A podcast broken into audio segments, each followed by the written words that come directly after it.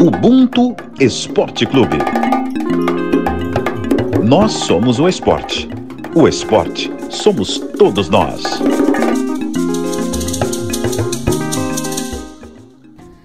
Bom dia, boa tarde, boa noite a todo mundo que está ligado aqui nesse episódio 128 do Bunto Esporte Clube. Estamos aqui hoje com três atletas, eu e Marcos Luca Valentim, com três atletas do Tijuca Tênis Clube, a Dani Suco, a Camille Ornelas e a Thaís Oliveira. Elas que sofreram racismo na última partida em que fizeram como visitante no sul do país, em Curitiba. E elas estão aqui hoje, infelizmente, a gente é para contar sobre esse caso de racismo, a gente queria que elas estivessem aqui falando sobre a história delas, sobre a trajetória no esporte, mas mais, elas vão contar pra gente o que, que aconteceu e em que pé tá. É isso, galera, para contextualizar. É, houve um caso de racismo, elas vão contar pra gente direitinho como que as coisas aconteceram, mas estão aqui ao meu lado Camille, Dani e Thaís, atletas do Tijuca Tênis Clube, que uh, disputam a Superliga B no vôlei aqui no Brasil.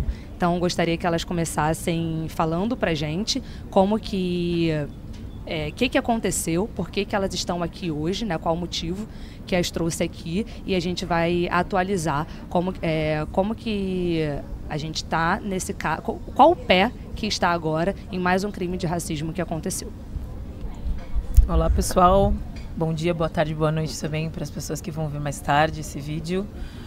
É, meu nome é Dani Suco, sou atleta profissional de voleibol há 20 anos já, 37 anos agora. E a gente está representando o Tijuca Tênis Clube, jogando a Superliga B. É, Tijuca ganhou a Superliga C e ganhou acesso à Superliga B. E na última sexta-feira nós fomos jogar a terceira rodada da Superliga B lá em Curitiba. E durante o segundo set, no final do segundo set, teve um momento de rally né, durante o jogo. E nós ganhamos esse rally, nós comemoramos. Eu fiz um golpe de vista ali, no momento que, o, que a bola foi para fora, eu fui para o saque. Né? E nesse momento que eu estava batendo a bola, eu ouvi alto e nitidamente as pessoas fazendo barulhos de macaco, bem atrás de mim, assim, do lado direito. E ali no momento eu não acreditei, fiquei perplexa ali, não, sabe? Nos poucos segundos que eu tinha, eu olhei para trás e não acreditei mas realmente aconteceu. Saquei. O ponto foi nosso, fui sacar de novo a mesma coisa. E eu não acredito que está acontecendo. Eu, eu, o primeiro sentimento ali na hora foi de perplexidade mesmo e de não acreditar que aquilo está acontecendo comigo, né? Porque uma coisa você vê na TV, você vê mais distante, obviamente que a gente também sente, sendo negro, sendo preto. Mas quando é contigo a violência é é muito grande, assim, é muito duro mesmo. E aí eu fui, fui uma, uma terceira vez pro saque, errei o saque saí. Imediatamente eu fui perguntar para as meninas, a Camille estava no, no banco. Imediatamente fui perguntar para as meninas: "Vocês ouviram isso?" Eles não eram uma vaia normal, eles estavam fazendo barulho de macaco a hora que eu estava sacando. E a Camille, putz, é isso mesmo, cara. Vocês... Eu também ouvi. Aí imedi imediatamente eu fui até o juiz de baixo, o segundo juiz, e relatei para ele. Eu falei, oh, a gente ouviu a hora que eu tava sacando. Eles estavam fazendo barulho de macaco para mim. Aí ele falou, não, tem certeza? Vou tentar perceber. Fala com o delegado. Aí eu falei com o delegado. Ele, ah, onde? onde? Eu falei, daqui de cima, enfim. E aí, correu o jogo, nada foi feito. O jogo não foi paralisado. A gente também... É, eu também não soube o que fazer. A única coisa que eu, que eu consegui de ação foi verbalizar, foi falar ali, relatar. Mas foram inúmeras violências que a gente sofreu naquele momento, naqueles momentos do jogo, né? Porque não foi só no momento. Esse jogo que... aí, né? Exatamente, nesse jogo. Todas as vezes que eu, Thaís e Camille iríamos sacar, eu, eu não sei que set que tá. Que tá é o segundo set. Aí foi exatamente. Nesse momento aí, eu já tava. A gente já tava tem uma é. hora que você olha para a arquibancada, né? Tem uma hora que eu acho que é o próximo ponto, que você tem um rally, eu acho que é agora. E aí você vai sacar novamente e você para parece procurar alguém na arquibancada. Sim. Possivelmente foi essa hora que você escutou, né? Sim, sim. Foi no, foi no segundo set. Foi o momento que, que eu escutei nitidamente, assim. E aí eu reparei, ó, tá vendo? É, que, eu, que eu não acredito ali. E, e aí depois a gente foi ver que na próxima roda, rodada, que a Thaís ia sacar, era a mesma coisa. Era a mesma coisa. E a, e a Camila entrou no quarto set e foi a mesma coisa. Então, nitidamente, é, houve um ato racista ali. E as inúmeras violências que a gente sofreu, é, além de ter sido agredida, né, por, pelo, pelos sons, ninguém, ninguém fez nada, né? A gente não, não, não teve esse respaldo de ninguém ali na hora. Enfim, então foi duro, continua sendo duro, mas é necessário a gente estar fazendo o que a gente fez. E a gente acabou o jogo. A primeira coisa que a gente pensou, a gente vai verbalizar, a gente vai falar isso, né? Enfim. É muito, é muito duro porque é um país que é formado em cima do, da raça, do racismo. E a gente sabe que tem vários casos o tempo inteiro dentro do esporte. E a gente pensa, não, se fosse comigo eu faria assim, assim, assado. Mas se for comigo. E na hora bate uma anestesia, né? E, ué, aconteceu isso, eu tô ouvindo isso mesmo. Como é que vocês ouviram e como vocês reagiram? A Dani contou como é que foi para ela, como é que vocês ouviram e como é que foi a reação de vocês ali? Então, no primeiro momento, quando a Dani comentou comigo, ela falou assim, cara, você tá ouvindo isso? Eu falei, Dani, eu não tô. Eu tava muito entretido com o que tava acontecendo ali, no calor do jogo, o que tava acontecendo dentro da quadra. E aí, quando ela comentou, aí eu comecei a prestar atenção. Aí ela ia sacar, era a mesma coisa. Aí quando eu ia sacar, era a mesma coisa. A Camille, ela entrou em alguns momentos assim específicos, né, do, do jogo. Eu e a Dani estava mais afetiva dentro de quadra. Então, e quando ela entrou, ela também ouviu. Também foi com ela. Sendo que com as outras meninas não teve, eram vaias normais assim, mas com a gente tinha esses sons é, diferentes. E aí foi porque ela me alertou, porque eu estava muito que estava acontecendo e quando aconteceu, quando eu me toquei que estava acontecendo isso, eu falei, não, não é possível. E a gente sentiu assim, o que, que eu faço? A gente não sabia o que fazer, não sabia como agir. A gente não, não tinha, ah, vai, vou pro delegado, fala com o juiz, a Dani já tinha comentado com ele.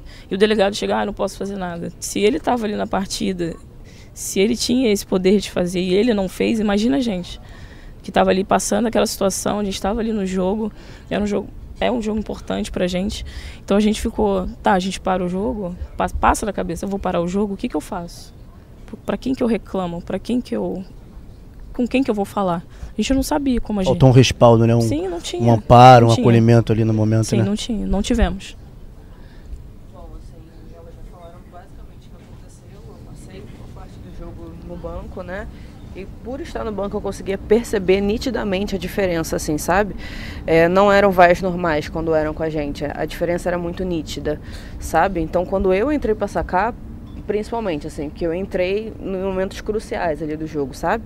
Então eu conseguia perceber nitidamente a diferença. Então, é, quando a Dani veio falar comigo, o que eu fiz foi é, falar com os nossos diretores que estavam atrás ali da gente, assistindo o jogo, e ele foi o delegado da partida também, e o jogo continuou normal, como se nada tivesse acontecido. O delegado, o que o delegado falou para mim foi: tô tentando identificar quem é, mas, sabe, eu achei que ele fosse tomar a atitude de tentar parar o jogo, sabe? E também nada do tipo, né? A Dani falou com o juiz também, ele nem ele sabia se posicionar sabe? Nem ele sabia o que fazer.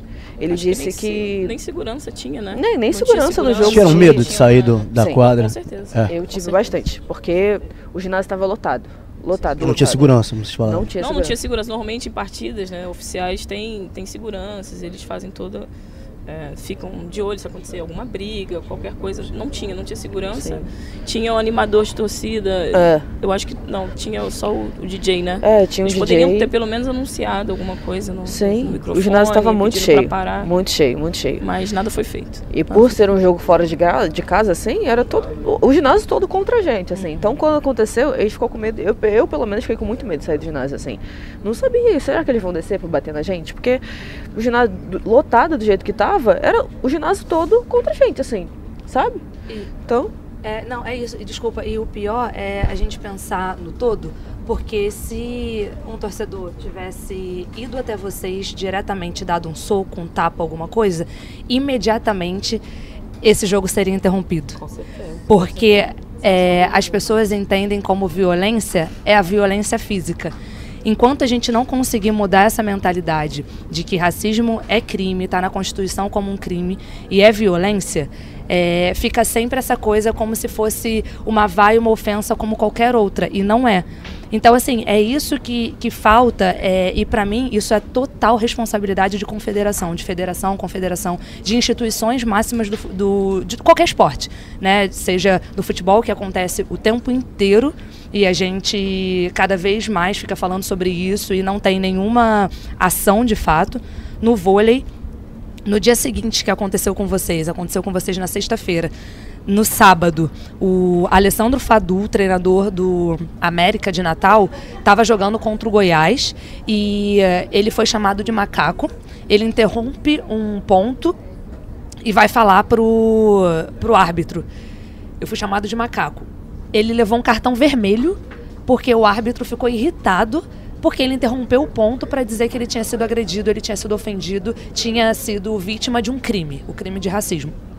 E aí, assim, aconteceu com vocês no dia anterior, vocês não tiveram respaldo nenhum, voltaram e, e, as pessoas não tratam, assim, falta esse conhecimento, falta atitude, ação é, da, da CBV, dos clubes. Já era pro Tijuca tá protegendo vocês a partir dali, tomando partido é, mesmo, assim, sabe, do que está acontecendo, indo investigar, fazer BO, se fosse o caso já. O Curitiba então, assim, disse que foi uma situação desconfortável exato, na nota. Exato. E, não, eles fizeram é, a CBV, a CBV, o Tijuca colocou lá nas redes sociais que estavam com vocês, estavam avaliando. O Curitiba botou nos seus stories dizendo que se o caso que eles estavam investigando a partir da imagem e tudo mais, mas que não tinha nada concreto ainda, mas que se isso fosse é, de fato constatado, que eles iriam levar isso para frente também, porque eles repudiam qualquer atitude de racismo. As notas de repúdio a gente vê o tempo todo. Exatamente. O tempo todo tem nota de repúdio. A questão é a ação. A gente não está vendo isso acontecer. Então eu queria saber de vocês se de lá para cá já teve alguma atualização disso. Se a CBV já veio conversar com vocês, se vocês já estão se sentindo minimamente protegidas em cima disso, se estão vendo. É, que isso está andando, sabe? Para não deixar morrer mais uma vez um caso de racismo que acontece no esporte. Sim, nós conversamos entre a gente e o acordo entre nós três foi: nós não vamos deixar isso passar. Não vamos. Se por um acaso, se por um acaso é, o clube ou a CBV é, deixar cair no, no, no, esquecimento, nós não vamos deixar. E de fato é, foi isso que tem acontecido. A gente está é, sendo assídua assim, em relação a isso, mas o clube e a CBV estão é, respaldando a gente. A gente teve uma reunião com a CBV anteontem, com os diretores, três diretores da CBV que queriam entender melhor, né, para tentar juntar o máximo de provas que eles conseguem para dar andamento. Já entrou com um pedido no, de ação no STJD, todas as instâncias. Então, é, é, exatamente isso que precisa ser feito. A ação precisa vir junto com o discurso, porque o discurso estava muito bonito, né? As pessoas se solidarizando e, e postando nas redes sociais, mas precisa sair desse campo virtual e, de fato, para ação. E isso tem acontecido, né? Então, como nós combinamos, né, que a gente não vai deixar passar e as coisas estão tão andando. Então, é, acho que isso é o mais importante, né? A gente sair da inércia e entender que que racismo é crime. Enquanto as pessoas não forem punidas, de nada vale, entendeu? A nossa, a nossa voz de, de ter confrontado. Então, a partir do momento que isso dá continuidade, é o que é preciso fazer, né, para ter punição. Eu e a Dani, assim que a gente chegou no hotel, pós-jogo, é, a Dani tinha gravado um vídeo com, com um rapaz, né, que viu, o Wagner, torcedor, Wagner, um torcedor do Curitiba, que ele viu, ele se propôs a fazer, a gravar o vídeo com a Dani, a gente agradece a ele também. É, e a gente chegou no hotel, eu falei, Dani, eu preciso postar isso nas redes, cara. Aí a Dani falou, não, vou, te passo o vídeo, ela me passou o vídeo, postei na, na minha rede social do Twitter. Ela postou também no, no Instagram dela, postei no meu, no meu TikTok.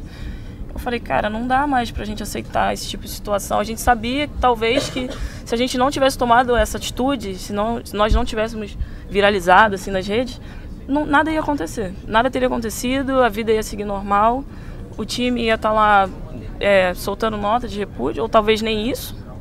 Porque se a gente não tivesse comunicado de fato o que aconteceu, ninguém teria feito nada, porque no momento do jogo, quando, quando puderam fazer, não fizeram.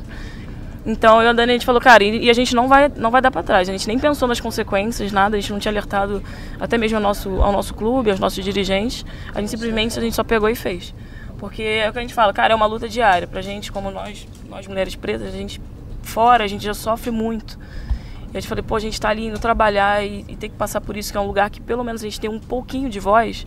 A gente falou, cara, a gente não pode deixar isso passar, para que isso não vá adiante, isso não pode crescer, isso não pode virar rotina, não pode ser normal. E aí foi isso, a gente chegou, postou e aí tá dando a repercussão. O, tá que, me, o que me choca mais, além da, de ser tão explícito que aconteceu, né, dos gritos que todo mundo escutou, vocês escutaram, é vocês não se sentirem seguras dentro de quadras. Para mim é inadmissível, porque a gente está acostumado a ver no futebol, né, que é o esporte mais popular do mundo, e nem no futebol eles estão preparados, na verdade, para terem medidas concretas quando acontece isso. E o que é flagrante é que não, no vôlei também não estão, porque como é que acontece uma situação dessa? Vocês foram as autoridades cabíveis no momento ali, árbitro, enfim, no, no juiz, pessoal dos clubes, e ninguém, não é o que sabia o que fazer.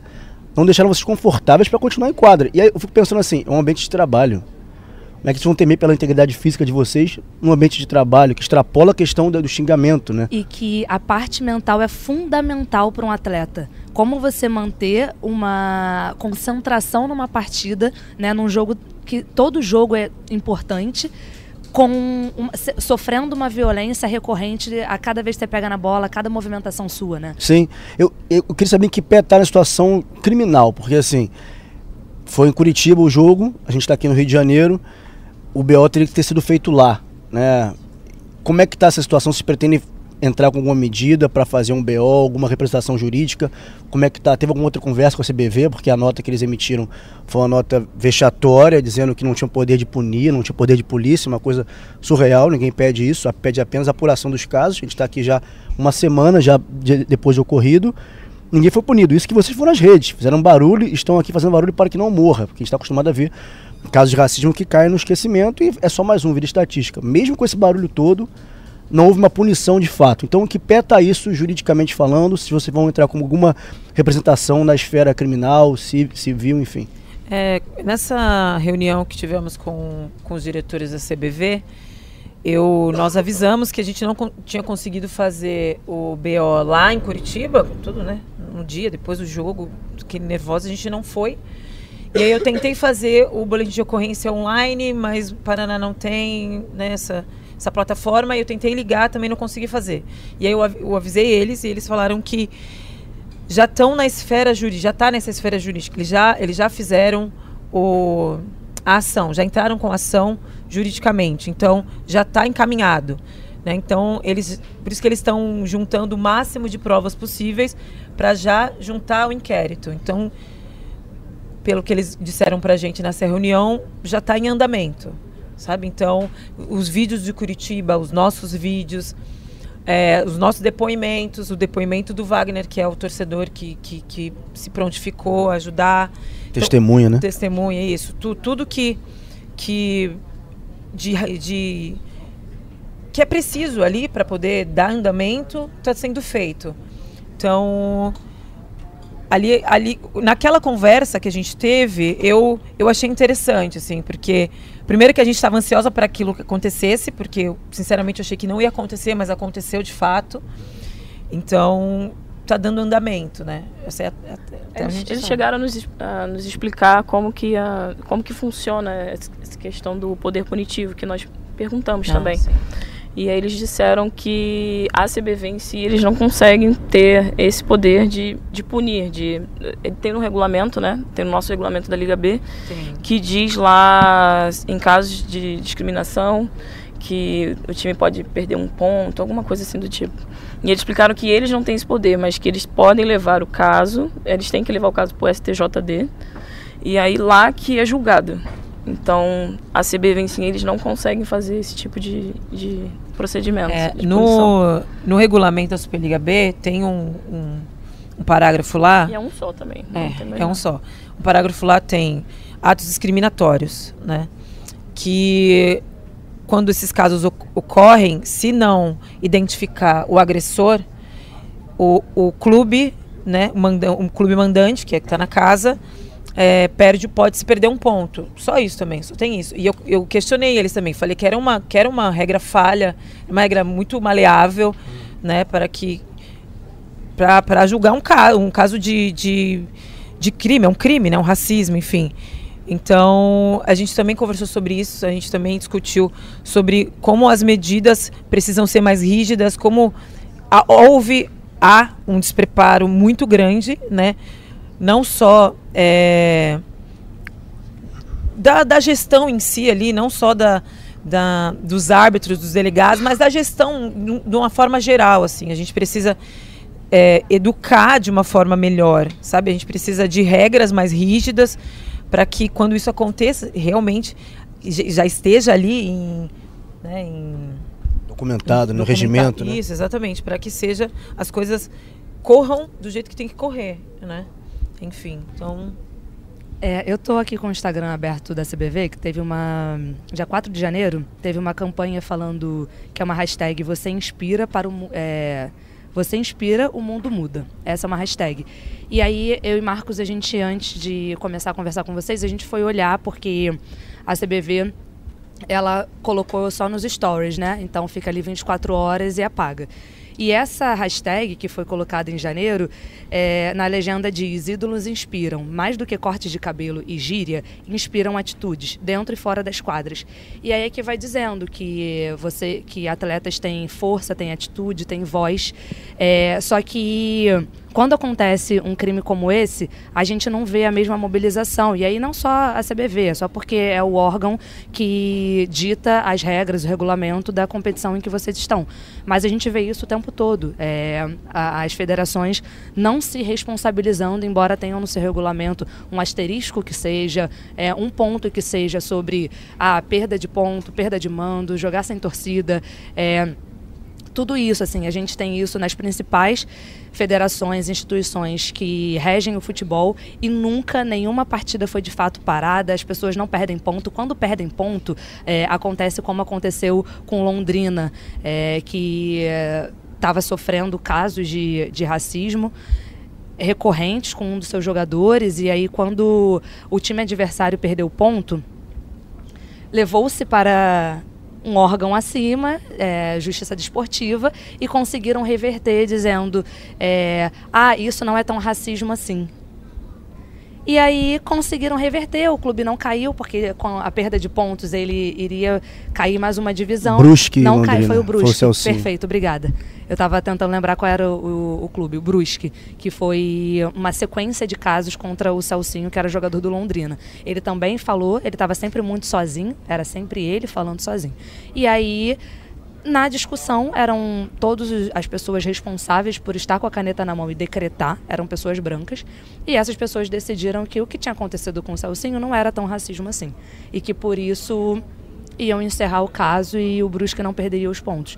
E se num esporte mais popular do país a gente vê que tem casos recorrentes e a gente e não mudou em nada, assim, é, o que a gente está aqui tentando, pedindo e cobrando é que em outras modalidades isso aconteça, sabe? Que vocês possam voltar para a quadra sem ter medo de jogar em qualquer outro lugar, porque em casa normalmente vocês estão mais protegidas, mas que vocês consigam sair de casa e jogar em qualquer lugar do país, qualquer lugar né, que vocês visitem, que vocês se sintam confortáveis. Assim, eu acho que hoje Hoje, por mais que tenha avançado é, a conversa, tenha levado para instâncias tanto desportivas quanto civis, é, a gente ainda não consegue dar para vocês essa segurança. Vocês ainda não conseguem estar plenamente é, com a cabeça, sem medo de que vocês podem chegar numa quadra e que vocês vão não vão ser ofendidas, que vocês não vão ser vítimas de um crime, que é o crime de racismo.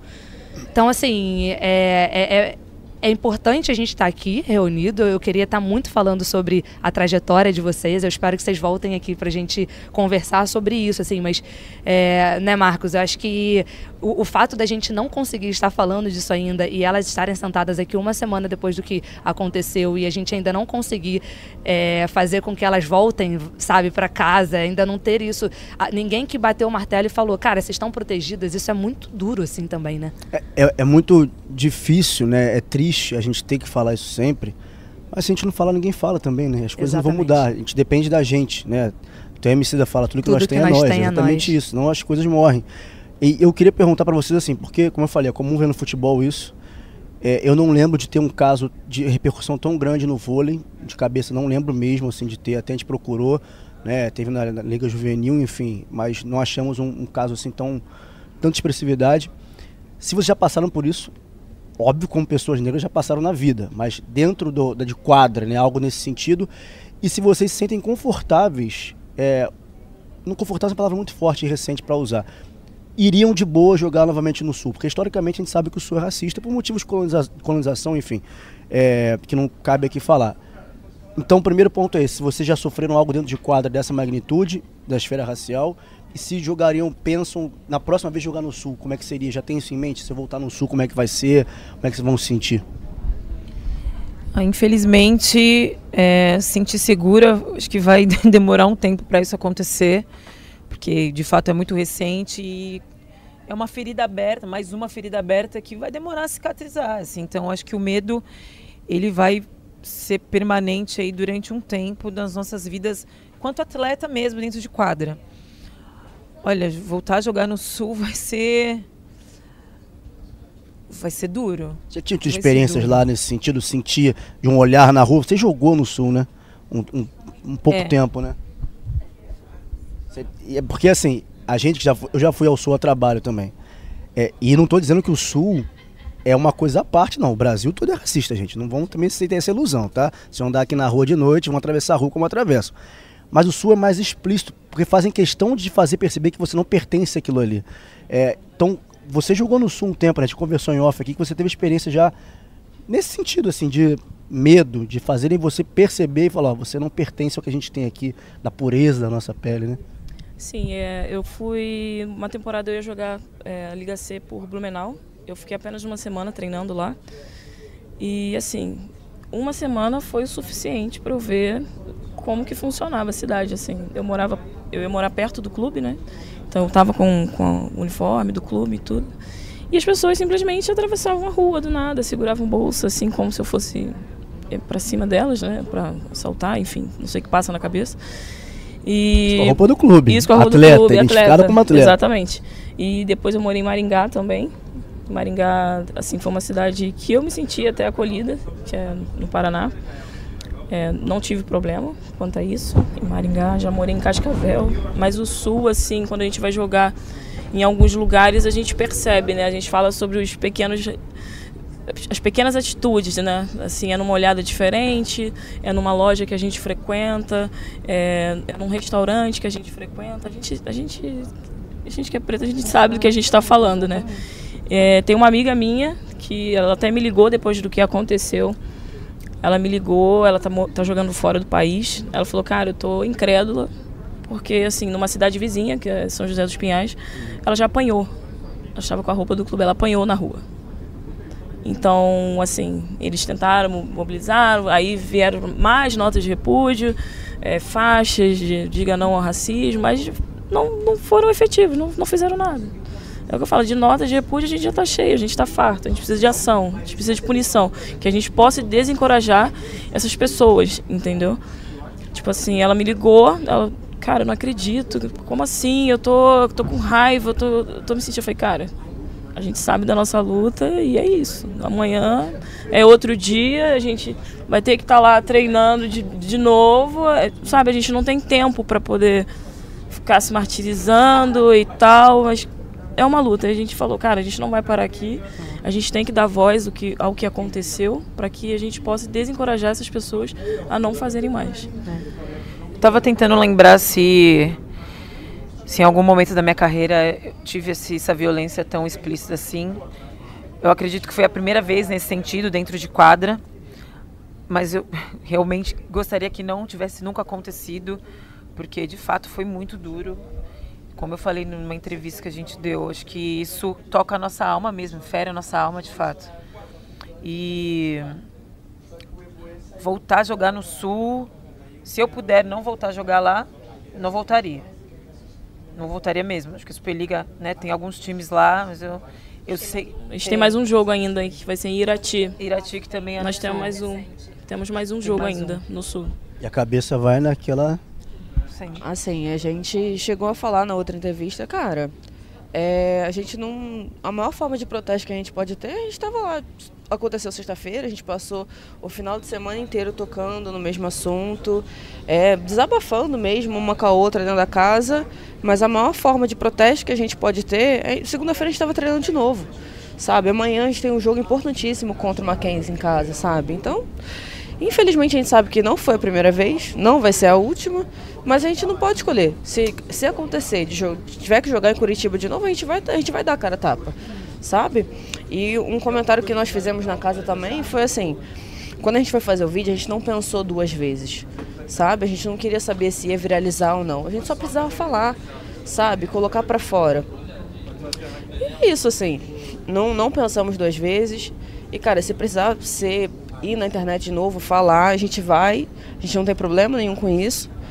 E é isso, assim, a gente está aqui, estava no, no GE também para falar, e se precisar falar de novo, a gente vai dar a cara a tapa. Acho que o, o vídeo teve esse peso todo porque foi a primeira vez que quem sofreu a agressão foi lá falar, sabe?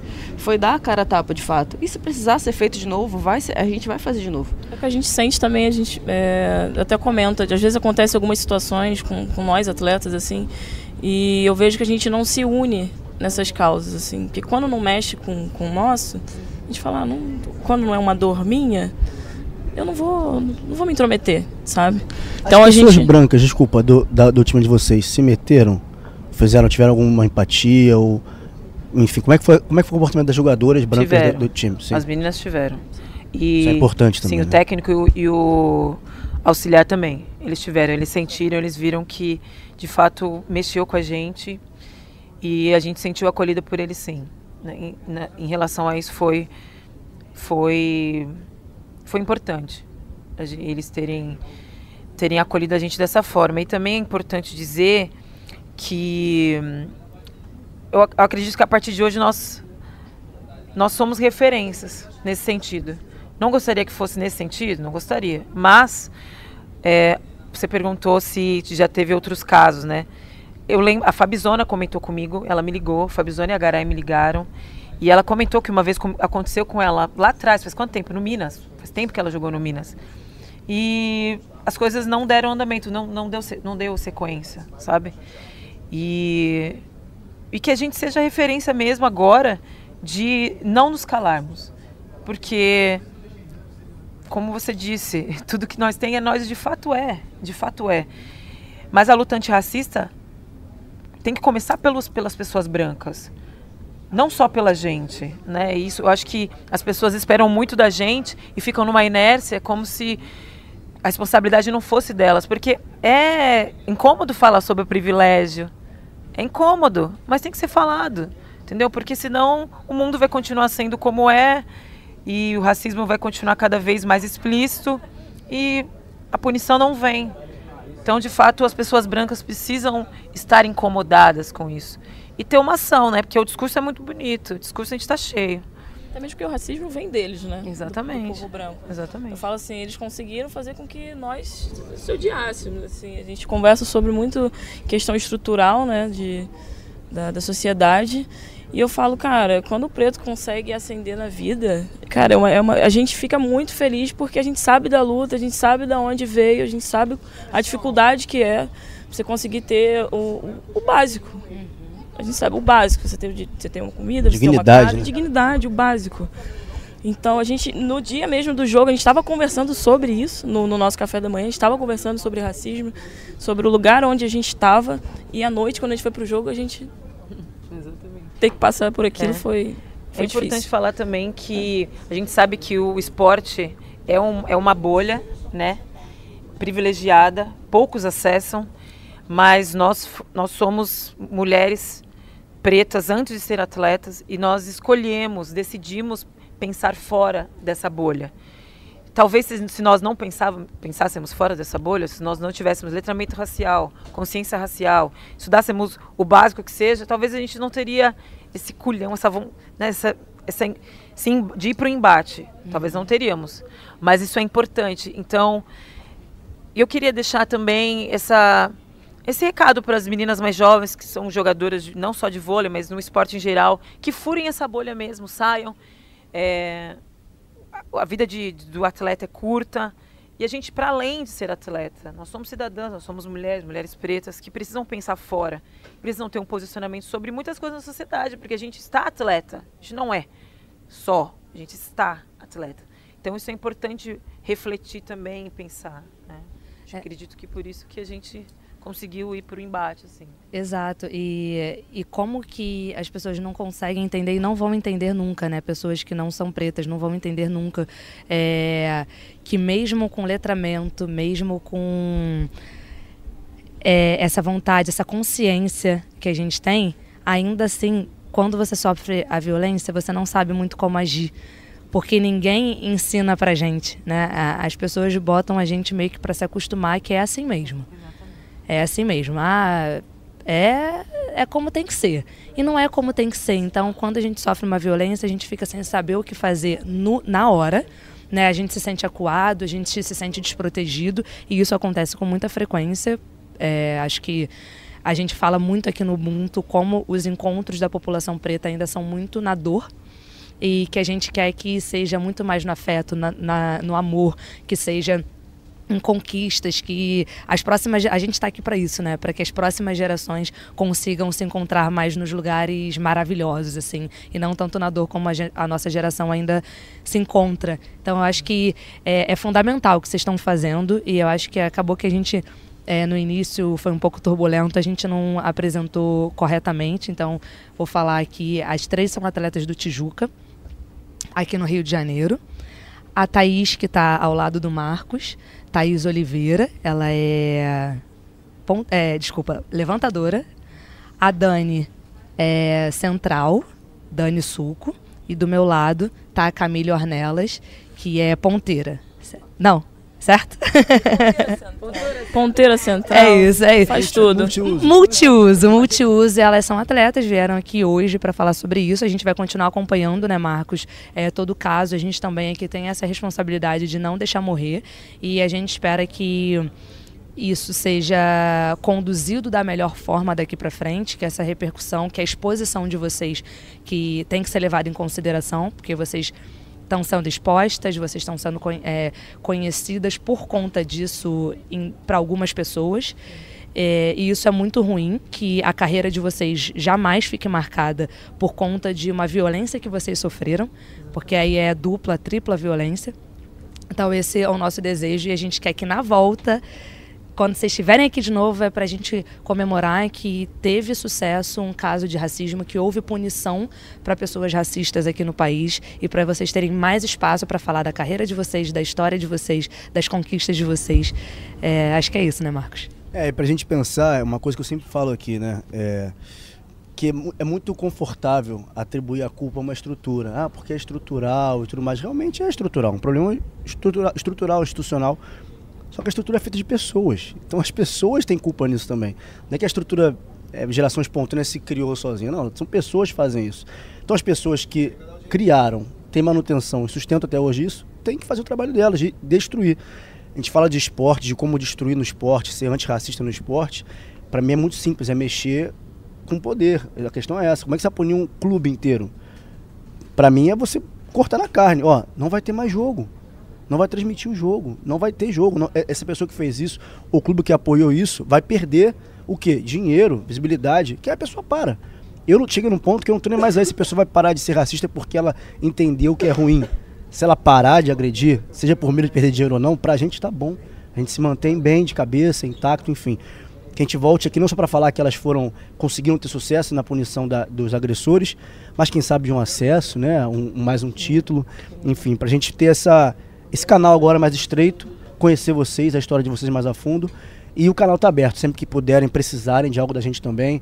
É, enfim, tudo que nós tem a nós, repito aqui, as portas da casa estão abertas para vocês também. Então, obrigado. Foi de última hora, foi super corrido, seria na sexta-feira a gravação.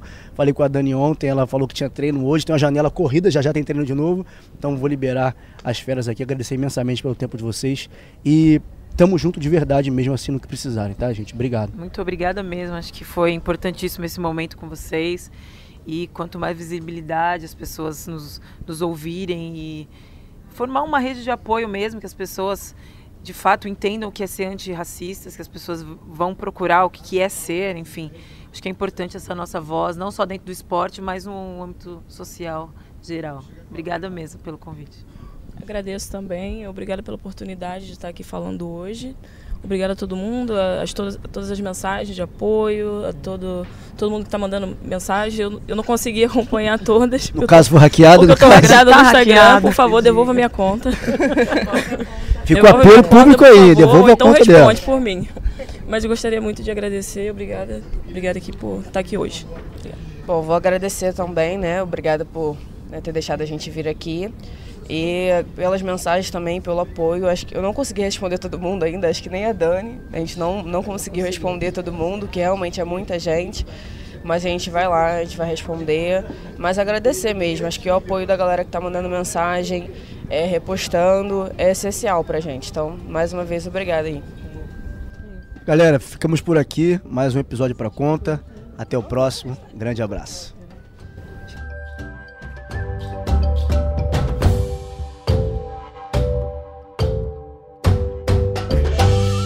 Ooh.